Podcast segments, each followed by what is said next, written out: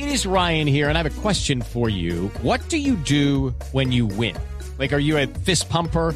A woohooer, a hand clapper, a high fiver. I kind of like the high five, but if you want to hone in on those winning moves, check out Chumba Casino. At chumbacasino.com, choose from hundreds of social casino style games for your chance to redeem serious cash prizes. There are new game releases weekly, plus free daily bonuses. So don't wait. Start having the most fun ever at chumbacasino.com. No purchase necessary. BGW. Void were prohibited by law. See terms and conditions. 18 plus. Yo le digo a la gente, vea, ¿sabe qué?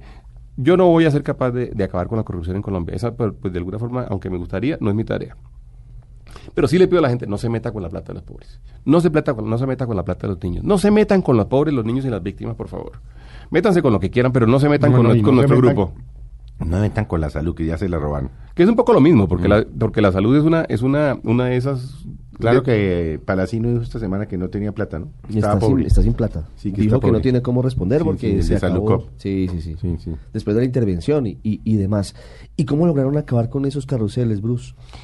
Pues judicializándolos, porque es que esto, esto es un delito, esto es un fraude. Uno no puede pedirle 50 mil pesos a una familia, a una madre, familia, cabeza de familia para meterla en familias en acción. No, es que no. Entonces los estamos judicializando. Es que uno- Eso no fue fácil, te quiero decir, en el caso de las víctimas, eh, a, mí, a mí me amenazaron muchísimo.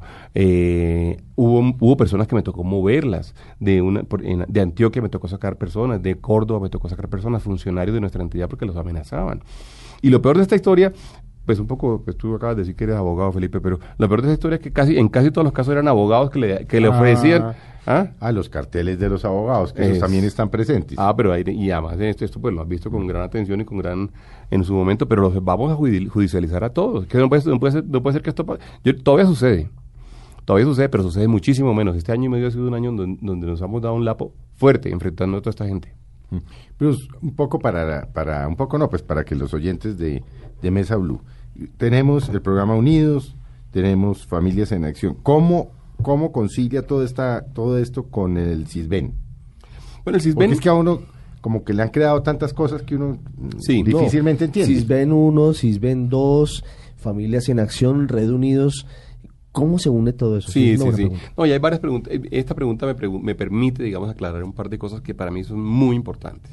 CISBEN no es más que una calificación del estado, digamos, de bienestar o malestar que tiene su familia. Es decir, usted qué tan pobre es. Es una eliminación, es una, eh, eh, perdón, una O sea, es evaluación. una evaluación objetiva. Una evaluación Usted objetiva. es pobre uno, dos, tres, ah, Exacta- punto. exactamente. Tiene Y 32. eso le da unos derechos. y eso le da unos derechos.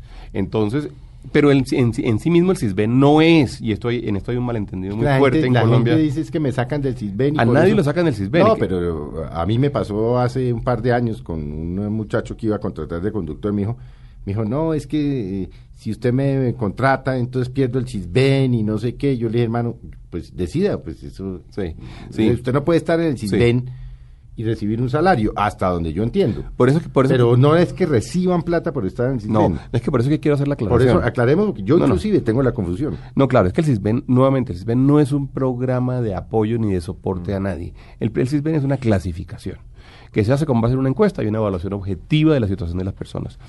Bueno, hay que decir, hay algunas quejas en este momento diciendo que los CISBENes últimos, especialmente CISBEN 3, CISBEN 3 tuvo unos problemas de, de evaluación, en cuyo caso lo que estamos haciendo es pidiendo a los alcaldes que reevalúen y que hagan encuestas nuevamente. Pero eso es otra historia.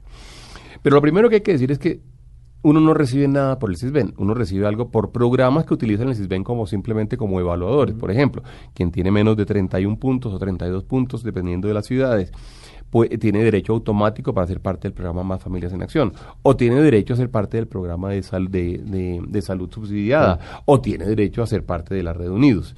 Entonces lo primero que hay que decir es, uno por, por ejemplo, trabajar formalmente, con todas sus prestaciones, eh, recibiendo eh, caja de compensación, recibiendo eh, salud y, pensiones, uno por eso no pierde el CISBEN, ni pierde Familias en Acción, ni pierde la Red Unidos. Ese, es- ese, por el contrario, es el logro más importante que tiene la Red Unidos, lograr que la gente trabaje. Es el logro más importante que tiene Familias en Acción, lograr que la gente trabaje. De manera que hay que decirle a la gente, a los trabajadores, y hay que decirle a los empresarios también, no tiene nada que ver la, la contratación formal con pertenecer o no pertenecer a estos programas. y el Pero, y- fíjese y- que eso es una equivocación, es un error que en el que, en el que se To- cae constantemente. todo el país Ah, yo no quiero trabajar porque pierdo el CISBEN. Exactamente, nadie pierde, además porque el CISBEN no es nada en sí mismo, el, el CISBEN es una calificación.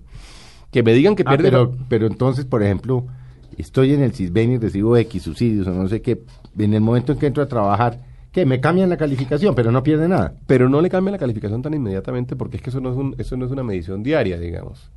A Uno no le hacen la medición cada día y no le dicen, oiga, usted hoy sí tiene o no tiene. De hecho, una cosa que es muy importante es que un- el, el Estado se tiene que preocupar porque la gente que salga de extrema pobreza o de pobreza, pues no vuelva a caer en ella. Entonces uno no puede sacarlo de los programas en forma inmediata. Entonces se ha definido grupos de transición que duran años, además, en do- donde uno se asegura que la persona en forma sostenible y en largo plazo mejoró sus ingresos. No lo mejoró este mes ni lo mejoró durante un año.